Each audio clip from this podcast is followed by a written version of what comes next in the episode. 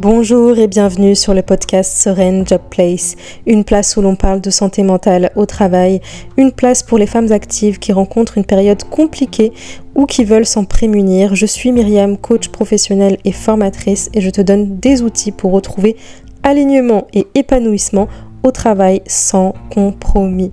Retrouve-moi chaque semaine sur toutes les plateformes d'écoute. En attendant, je te souhaite une belle écoute. Hello à toi, j'espère que tu vas bien. Aujourd'hui, on se retrouve pour un nouvel épisode et je vais te donner des méthodes anti-stress au travail. Donc dans cet épisode, je vais te donner surtout deux méthodes pour gérer ton stress en entreprise avec une méthode bonus, d'accord, de ma part. Donc euh, reste bien jusqu'au bout de cet épisode.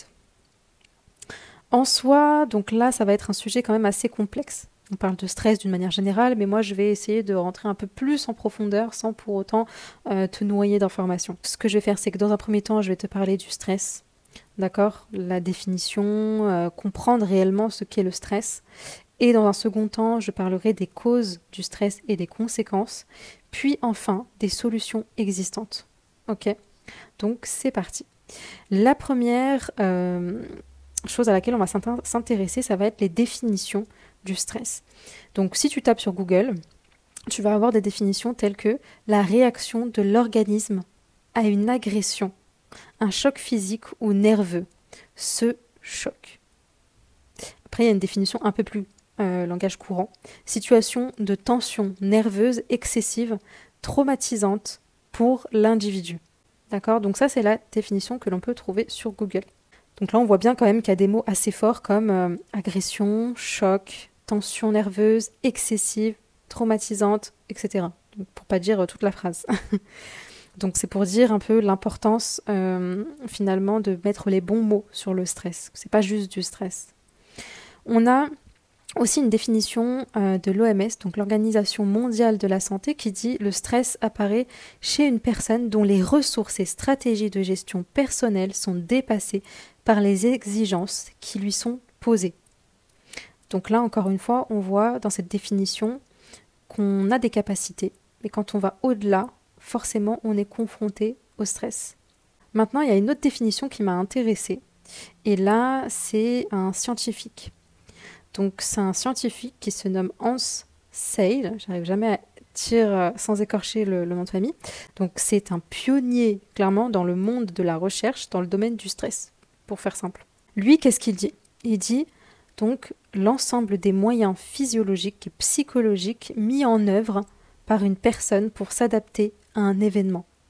Donc ça rejoint un petit peu la définition de l'OMS pour dire qu'en fait, on a des moyens, d'accord, physiologiques, psychologiques, bref, tout ce qu'on peut mettre à notre disposition pour une chose, une situation.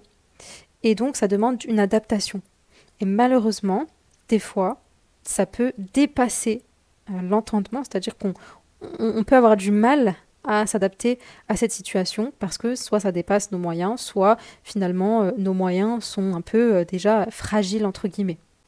Donc maintenant que je t'ai donné toutes les définitions du stress, je pense que tu comprends mieux la finalité, ce que ça veut concrètement dire. Donc moi ce que j'ai envie de te faire comprendre aussi c'est que on ne doit pas s'arrêter en disant OK, je stresse. Mais c'est en fait. Et, on peut penser en fait que c'est banal, alors que non, ce n'est pas banal. Un stress normal, euh, c'est-à-dire ponctuel, de temps en temps, oui, c'est banal, c'est normal, et t'empêche pas d'avancer, très bien. Mais quand on a un stress récurrent, permanent, là, ça t'empêche d'avancer, ça peut être bloquant, c'est un stress dit chronique, et donc ça va être très problématique pour toi pour avancer. Et là, on peut ensuite parler de choc, de, euh, de tension nerveuse. Alors il y a une étude qui date fort longtemps, de 2005, mais qui a été euh, mentionnée par l'INRS, donc euh, très importante à prendre en compte. 22% des salariés européens estiment que leur santé est affectée par des problèmes de stress au travail. Donc ces personnes-là qui vont consulter des médecins ou autres, voilà, ils sont euh, révélés comme des problématiques liées au travail. Et donc pour eux, c'est l'un des principaux facteurs déclarés derrière les maux de dos, D'accord? Et les troubles musculo-squelettiques. Maintenant, ce qu'on va faire, c'est aussi euh, d'aller un peu plus loin, euh, comprendre un peu euh, plus profondément les causes, les conséquences. Mais avant, j'aimerais dire aussi que Aujourd'hui, on est en 2024. Donc les évolutions technologiques, le rythme de vie, les périodes de crise que, que l'on rencontre encore et encore sont d'autant plus grands, d'autant plus sérieux à prendre en compte.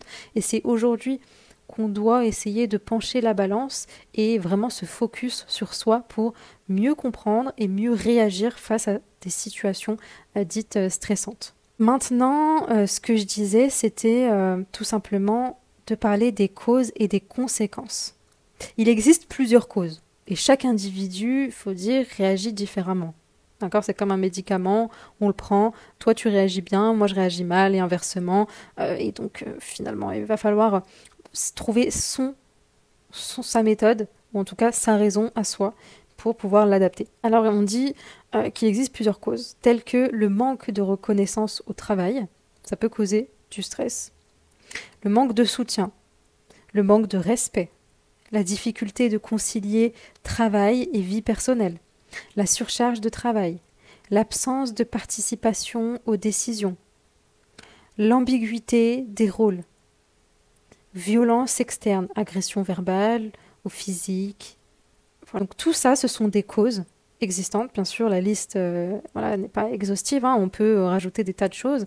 Ce qui revient le plus fréquemment et dont on parle très souvent sur Internet, ça va être euh, la surcharge de travail. Mais, mais ce n'est pas que.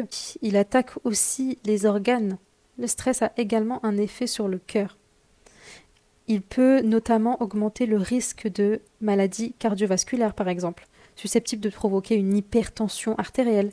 Il est aussi un potentiel facteur de risque déclencheur d'infractus. C'est pour ça qu'il est important d'apprendre à mieux gérer son stress. D'accord?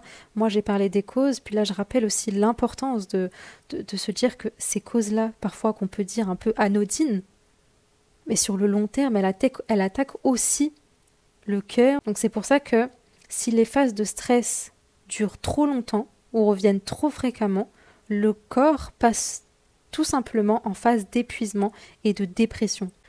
Maintenant, on va s'attarder aussi aux conséquences en entreprise. Donc là, je parle un petit peu des conséquences euh, physiques, physiologiques, voilà, du corps.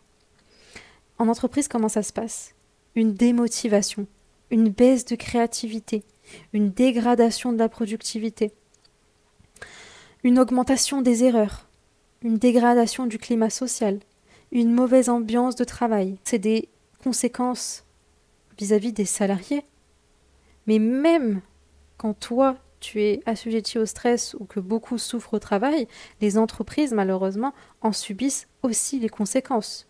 C'est là qu'on constate du turnover, de l'absentéisme, euh, de la baisse de productivité et euh, des pertes économiques. Donc finalement, le stress, ce n'est pas rien, ce n'est pas quelque chose d'anodin, c'est quelque chose à réellement prendre au sérieux.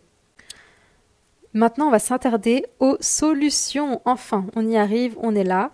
Euh, donc le stress, tant qu'il est contrôlé, qu'il se manifeste, on va dire, sur une courte période, et que c'est pas un, stress trop intense, et que ça provoque pas, on va dire, comme je disais, des, symptômes assez violents, donc c'est certainement un bon stress.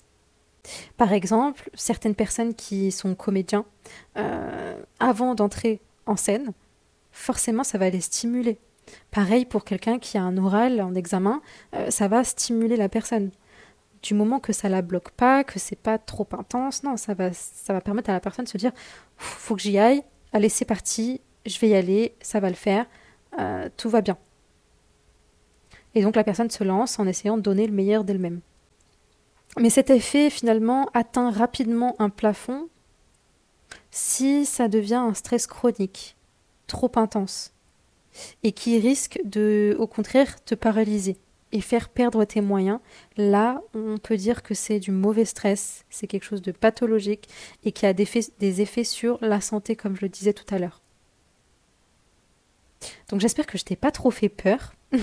Au final, il y a du bon euh, stress, puis il y a aussi du mauvais stress. Le bon permet d'être vigilant, de s'améliorer, de se mettre une pression, une gentille pression pour être performant. Euh, c'est ce qu'il faut surtout retenir si ton stress intervient dans certaines phases de ta vie, c'est normal. Le problème est voilà, intéressant à prendre au sérieux lorsqu'il va euh, devenir bloquant dans ta vie tout simplement. C'est tout ce qu'il faut comprendre dans le stress. Je vais passer aux solutions. Alors, la solution 1 que je retiens, c'est de revenir à soi. Est-ce que toi qui m'écoutes, tu te connais? Tu connais tes besoins, tu connais tes limites. Est-ce que tu sais t'affirmer? Parce que pour moi aujourd'hui, savoir s'affirmer, dire non et savoir où aller est ultra important. Sans ça, tu seras toujours confronté au stress, car tu diras toujours oui et tu n'exprimeras aucun besoin qui pourrait être bénéfique dans ton quotidien. C'est pour ça que je t'invite à te faire accompagner en séance de coaching pour creuser au cœur de ton être et suivre ton évolution dans ton quotidien. Donc vraiment pour moi, la première solution, ça va être de venir, de revenir à soi, s'intéresser à soi. Ok, où tu en es, comment ça se passe? Est-ce que tu sais dire oui? Est-ce que tu sais dire non? Est-ce que tu connais tes limites? Est-ce que tu connais tes besoins? Parce que forcément, quelqu'un qui ne connaît pas tout ça, qui n'a pas fait le point sur soi, et malheureusement, elle passe à côté de beaucoup de choses.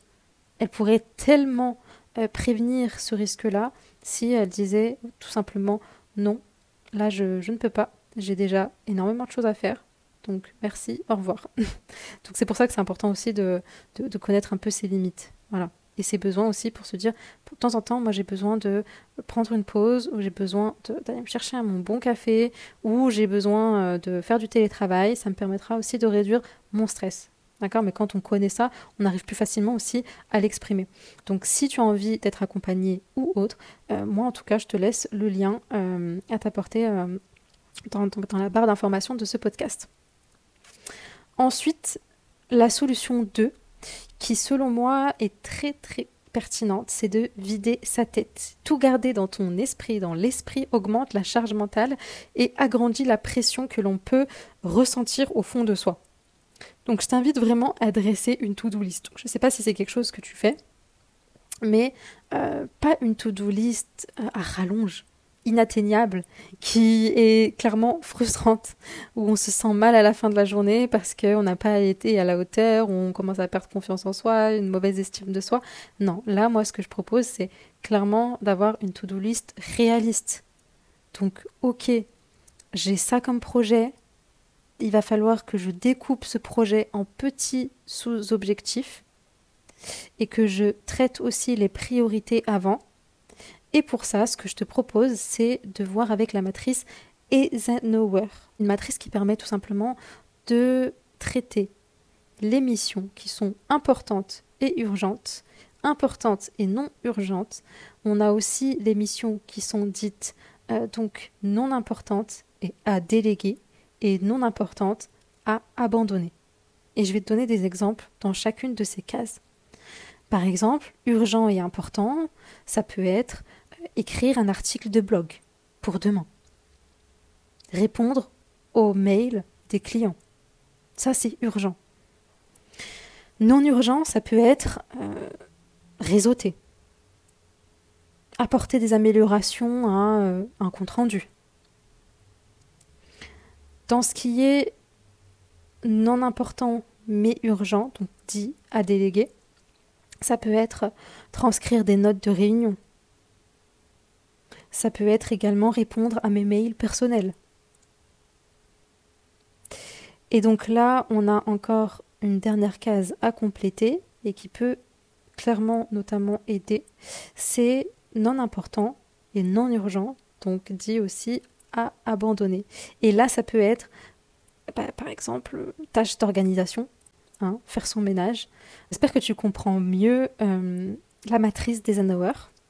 Maintenant, on va parler de la solution 3, ma solution bonus. C'est d'apprendre tout simplement à respirer. C'est une technique utilisée par les comédiens avant d'entrer en scène. Souvent, malheureusement, la respiration se bloque et le stress ne fait qu'augmenter. Apprendre à, respirer, en fait, c'est aussi euh, faire de la cohérence cardiaque.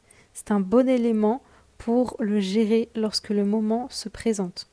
C'est physiologique. Les bienfaits de la respiration profonde permettront d'apaiser les organes.